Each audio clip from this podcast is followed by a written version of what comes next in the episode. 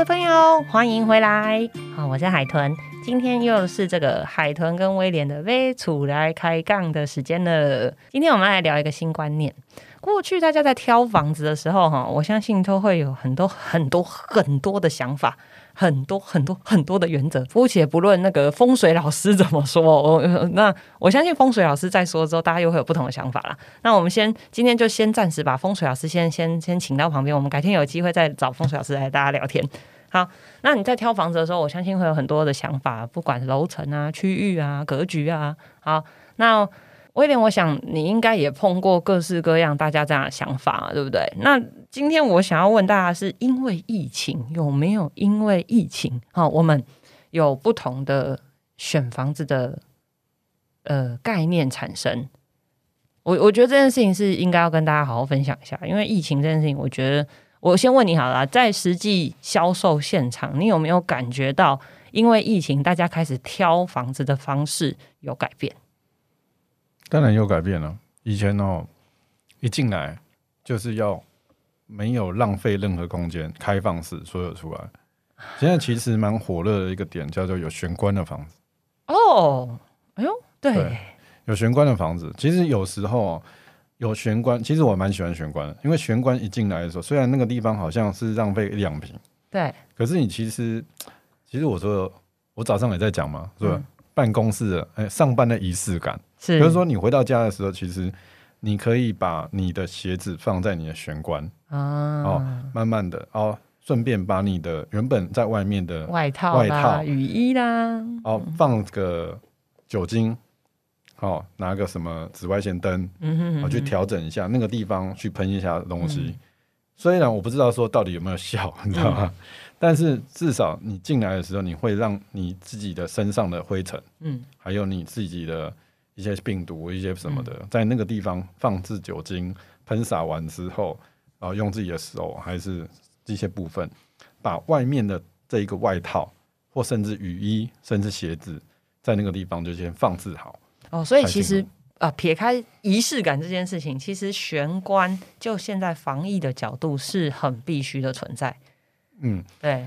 而且你看哦，其实你看很多外国的片。是他其实他们回到家的时候，其实他们旁边的柜子，不论不论说他们家有多大或多小，嗯，他们都会有一个小柜子，嗯，一进来的时候门旁边就是个小柜子或者是小凳子，那那个地方是在挂他们的雨衣或者是风衣，或者是甚至他的靴子或者是雨雨伞哦，对你应该可以看到影剧，最近大家应该看到很多影剧，对对，那看完之后，其实你有看到这个点，不论说他们是套房。还是豪宅、别墅，都是有这样子配比哦。所以玄关这件事情，我觉得应该是第一个，大家就也最大的改变。可能大家以前真的觉得玄关很浪费，因为就还要搞一个地方，然后还要弄柜子哦，可能原本空间就不大了，还要这样。但是现在发现这很必要，你至少要有个地方让。那个那个鞋子衣服可以从户外进来有一个区隔，内外还是有一点区隔。好，所以这是最大的改变哦。那呃，我们刚说的这是第一个，那还有没有什么？我们比如说客厅啊，或者是房卧房的选择上面，有没有跟以前不一样的地方？卧房来讲的话，通风来讲其实是很重要。其实以前不太注重，到底有没有注重到通风？我觉得不见得，因为有时候开窗的那个开窗面，嗯，或者是。横拉面就是门窗的部分，那之后可以再解释一下。那这部分的通风其实是很重要，不是只是开一个窗户在那边。哦，是。可是以前大家都只觉得说啊，我浴室有个窗，意思就是通风了，所以不是现在没有那么简单，对不对？其实没有那么简单，其实还甚至现在目前有什么新风系统，哎，对，哦，还有一些循环系统。那其实，在整个家里面的部分，其实让它循环是更好的。那现在其实很多时间都在家里面。对对啊，所以我刚才说那个玄关也很重要。为什么重要在？叫小朋友去旁边罚站。所以你家小孩玄关罚站就对了。好，哎，我实在是哎，我跟你讲，你不是我唯一看到在玄关罚站，因为大家你知道，这防防疫期间，我是在看很多人 FB 每天在那边刷，有没有？我跟你讲，真的全台湾大概有一半的小孩罚站在玄关。太有趣了！我下次应该要请大家晒一个罚站楼，这样吗？大家都都在哪里发小孩罚站？好，那我知道这个玄关有最大的差别。我还想问一个阳台，以前大家很有一阵子很风行所谓的阳台外推，对不对？就是把阳台也变成自己室内的一部分。那就我所知，这一波疫情反而大家觉得有阳台是一件蛮好的事情啊。哎，你倒觉得对？我最近 F Facebook 上面很多朋友，他们都在晒自己家的阳台，不是说阳台有景观，不是，就是烤肉也维户外，维维户外的概念。然后小朋友在阳台跳绳。超多的，我还有朋友什么小朋友就直接带着就阳台什么日光浴啊，玩泡泡啊这样，我忽然很羡慕有很大阳台的房子哎。所以其实阳台哦，以前很久以前的那个阳台都是那个扁长型的，对，好，现在其实还不错，就是它比较宽，但是比较正方形，呃，比较短，可是比较宽。长尺是比较外面一点这样子，对对对。好，那阳台我们往外延伸，再大一点的阳台，我们通常就称呼它叫什么露台了，这样子。好，那我想问一下，露台户有没有因为疫情，呃，比较容易销售？疫情的部分啊，也不是说这个，我觉得露台它本身就是跟高楼层顶楼这种呃特殊客户有有。有相匹配，嗯，哦，当然他会买露台的人，他就是一个有很浪漫，或者是他呃会有一些跟小朋友互动，或者是他曾经在国外过，嗯，啊，会有这个私领域的一个户外的空间，嗯，哦，这是有的，嗯，那所以通常露台有可能会在二楼，或者在顶楼，或者是在顶楼的四四楼层，哦，这几个部分，那这个这些客户本来就是特殊族群，哦，可能是自由工作者，或者是比较。有文学的气息的，或者是音乐有相关的，比较比较右右脑，人家说叫右脑是不是？呃，比较那个浪漫的人会去选择的房型就对了。好，因为其实我相信这个时候大家可能也会羡慕起有露台的朋友，那至少小孩可以玩个水啊，晚上可以出来自己在阳台喝个酒啊，有没有？哦，自己在露台喝个酒啊之类的。好，所以我想这一波疫情很特别哦，以前大家可能没有那么喜欢的。设施，大家可能觉得有点浪费空间的地方，这个时刻忽然这个呃翻身了哈，咸鱼翻身了，成为大家家家户户必备玄关啊！大家会羡慕你有一个呃过去可能不知道拿来干嘛用的阳台。好，那我们来聊聊房子的格局好了，因为我知道我你知道我听到一个很棒的这个想法，我觉得很值得大家来讨论。很多妈妈就跟我说，到底为什么小孩房？的那个格局啊，书桌都必须靠窗，然后后面是空的。你知道这个这个时期，大家都因为小孩都在上网络网课嘛，对不对？在网络上上课啊，所以视讯镜头必须打开啊，然后就会有爸爸穿内裤走来走去 被入镜，因为他的后面是空的，你知道，所以全家人搞不好为了他还必须做个背板，或者是大家为了小孩要上网课，还在家必须全副武装，穿的整整齐齐的。好。那有没有因为疫情这件事情，我我我我我是我很想问啊，就是有没有可能这个格局会随着未来而慢慢的改变？会有，你知道哪边吗？哪边？开放式厨房原本我们都会有利用一个餐桌，对不对？对。以后很多人可能会用吧台。啊？为什么？低楼低一点的那种吧台，就是整个变成说，呃，父母亲在煮饭，嗯，但他小朋友可能在这个吧台上面。哦，不在房间上课了，他干脆拉到外面来。对，那甚至爸爸就在右手，假设有那个吧台是很长的，是，我们把它想象哈，就外国那种吧台，好这种中岛，中岛，中岛，对对对。那中岛拉出来的时候，母亲可能是在边煮饭或洗洗东西，或者是在洗水果、去酒，有可能。对，我说我说我。那你觉得这很好玩哦？就是说，其实它在互动上面的情况是多。其实，在大概两三年前，其实就很多的装潢房子都是长这样。好，我觉得这是有道理的。我们几个角度来看，其实家里最中心，所有的人会聚在一起的地方，其实好像已经不是客厅了哈。应该是吃饭的那张桌子，不管那张桌子在哪。对，有的人吃饭那张桌子在电视前面，有的人吃饭那张桌子在厨房旁边呢。那我看到，其实现在的确如威廉所说，越来越多人的家里哦，他的装潢重点是那个厨房，然后还有厨房旁边的那个中岛。好，几个角度来讲，我觉得是对的。第一个，电路的配置，那边既然你要上网，你一定要有插座，通常那样的中岛上面才有足够多的插座来做这件事。第二个，那可能是全家网络最强的地方。因为你房间有可能因为隔间网络没有那么好好，再来。所有的人在一起上班，开一个冷气就好了，不用每个人一个房间开一台冷气啊，对不对？所以有可能聚集在那边啊来开冷气。好，再来就是爸爸妈妈其实还是要盯着小朋友上上课，对不对？好像也没有那么简单，说开着给他，他自己就上了。所以爸爸妈妈为了站在那个督促的角度，还是会叫小孩说：“你给我出来，外面上，不要自己在房间，好都要出来。”所以，呃，照这样逻辑来推算，其实有可能未来我们最最。仔细需要去布置的，会是那一张大家共同使用的桌子，而不再只是餐桌了。实际上，这样算起来，这一张桌子非常的多功能啊。对啊，所以现在其实，呃，我问一些家具业的啊，像现在很大的很大的木桌，嗯，好，很大的那种那个人造石的那种那个中岛，嗯，哦，其实是蛮蛮好的，就是说中岛在人造石的部分这个部分很好清理。哦，对对对，因为它可能在上面揉面包。对，OK，可能它很多功能哦。可能你，呃，就像豆饼刚才讲的，可能早上的时候，在中午的时候，可能在揉面包，在用那油橄榄油去做这个面包。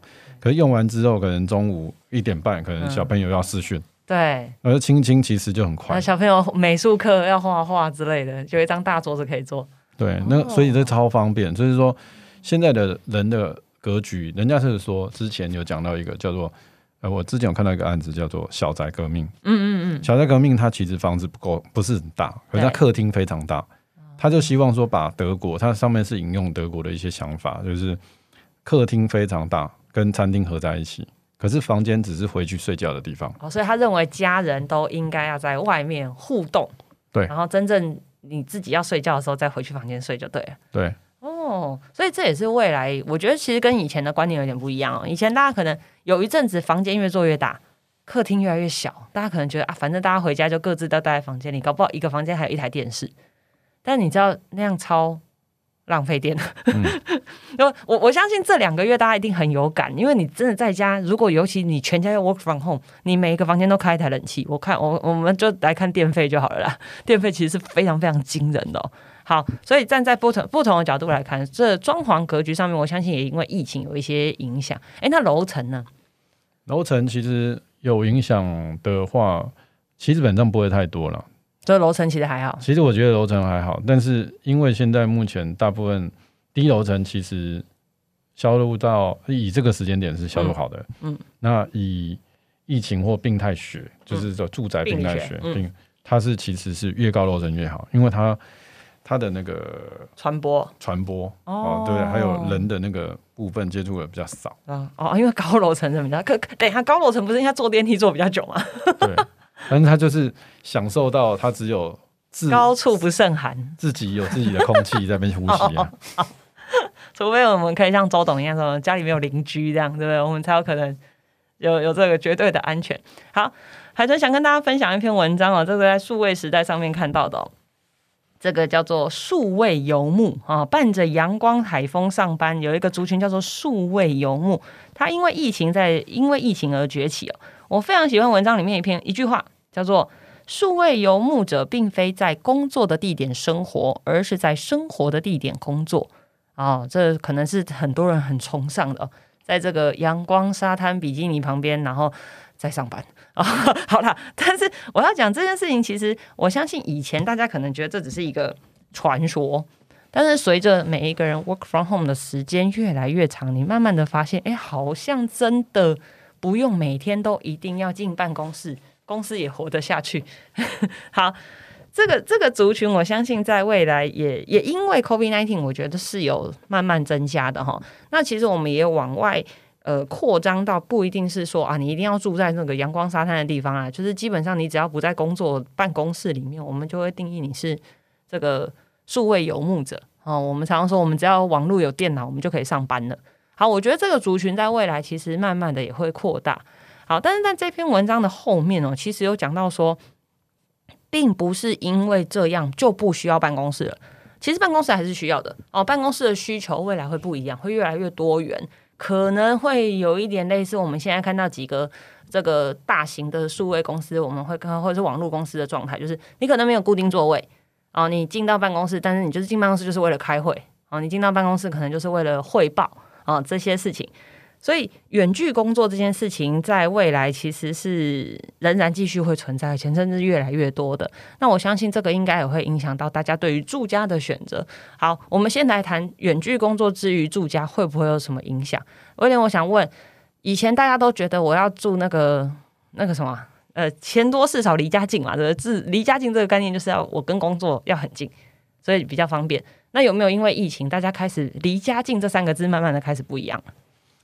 这个还是需要看那个工作类别，但是依照台湾的调整，就是说台湾其实就比较科技化，对，所以呢，它有很多的案子是呃很多的职业其实慢慢已经转向到数位，所以它不一定要每天朝九晚五都在办公室这样。对，它其实它是一个责任制，就是其实台湾很特别啦，责任制啊，责任说到重点，对对对对，不管你反正我今天上班的时间就是九点到六点 啊，反正叫责任制啊，所以加班不管，对不对？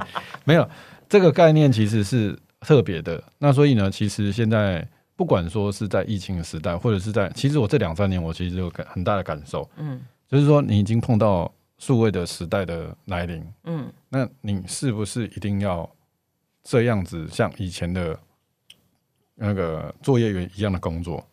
其实有些工作已经其实没有，它其实有很多东西是必须你要去思考，嗯，或甚至你要走来走去，会去思考很多东西。所以那个界限其实越来越模糊了。而且，呃，我分享一个部分，我觉得二三十岁，现在目前八零、八零、九零出来的的人，就是新。你说民国是？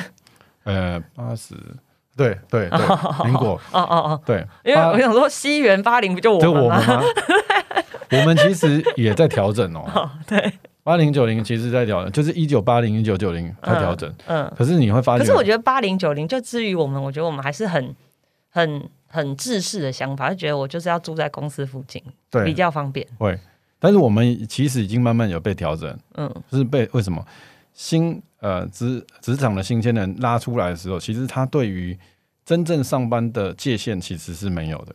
哦，我懂你意思。没有，没有说，我我宁可我没有那种打卡上班就上班，然后下班就完全不理，也没得你不理啊，有可能全主主管还在赖你。因为其实这件事情，呃，大家去思考的点其实是跟赖跟通讯管理系统有关系。是，因为你今天看 Facebook，今天老板有没有可能用 Facebook 用 message 给你？超多的，超多的，超多的。然后赖怎么样？那你现在？这个时间点你很难去界定这个事情。嗯，对。哦，所以呃，我们其实也有可能，我们也其实可以合理的推论呢，就是户外的户外的房子，其实呃不是户外，我在讲什么？哦，就是市郊的房子，有可能在未来的这一波会是呃一个可以关注的重点，因为搞不好我其实每每个礼拜进办公室的时间不用那么多了，那我我应该就可以嗯。是住在舒服一点的地方，然后时间到了我才进进办公室。所以，我们今天其实聊到很多这个市场啦，然后呃格局啦，然后还有我们因为疫情产生的一些改变哦。那我们来做一个简单的总结，好不好？好，因为疫情过去，我们可能认为很浪费空间的玄关哦阳台，在这个时候忽然炙手可热。过去大家可能认为我把房间放很大。然后自己住的会比较舒服，但是随着 work from home 的时间跟小孩在家的时间增加了，反而大家可以增加的是这个厨房的空间哦，客厅不不再是放一张大大的沙发，而是放上一张大大的工作桌，大家可以坐在这边好好的上班啊，呃，做面包啊，吃饭啊，好，这是我觉得是比较大的转变。那办公状态呢，其实也不一样了。过去未来的办公室可能不会像现在这样，一进去就是 partition 这样一格一格的，可能会是比较是开放式的哦。那大家在家里做的时间是比较长的，真正进办公室可能就只是传呃一起来开会或者是简报的时间，所以这个办公室的使用状态可能也会有一些不同啊。好，我们今天当帮大家总结了这些啊，因为疫情。呃，产生的一些未来不动产有可能的变化。那如果你喜欢的话，欢迎持续订阅杯楚的这个 podcast。那如果你觉得呃你有不同的想法，想要跟我们分享的话，也欢迎留言给我们。那如果你很喜欢我们的节目，也请你分享给你的朋友。那我们今天呃这一集我们就到这边，期待下一次再跟大家见面哦，拜拜。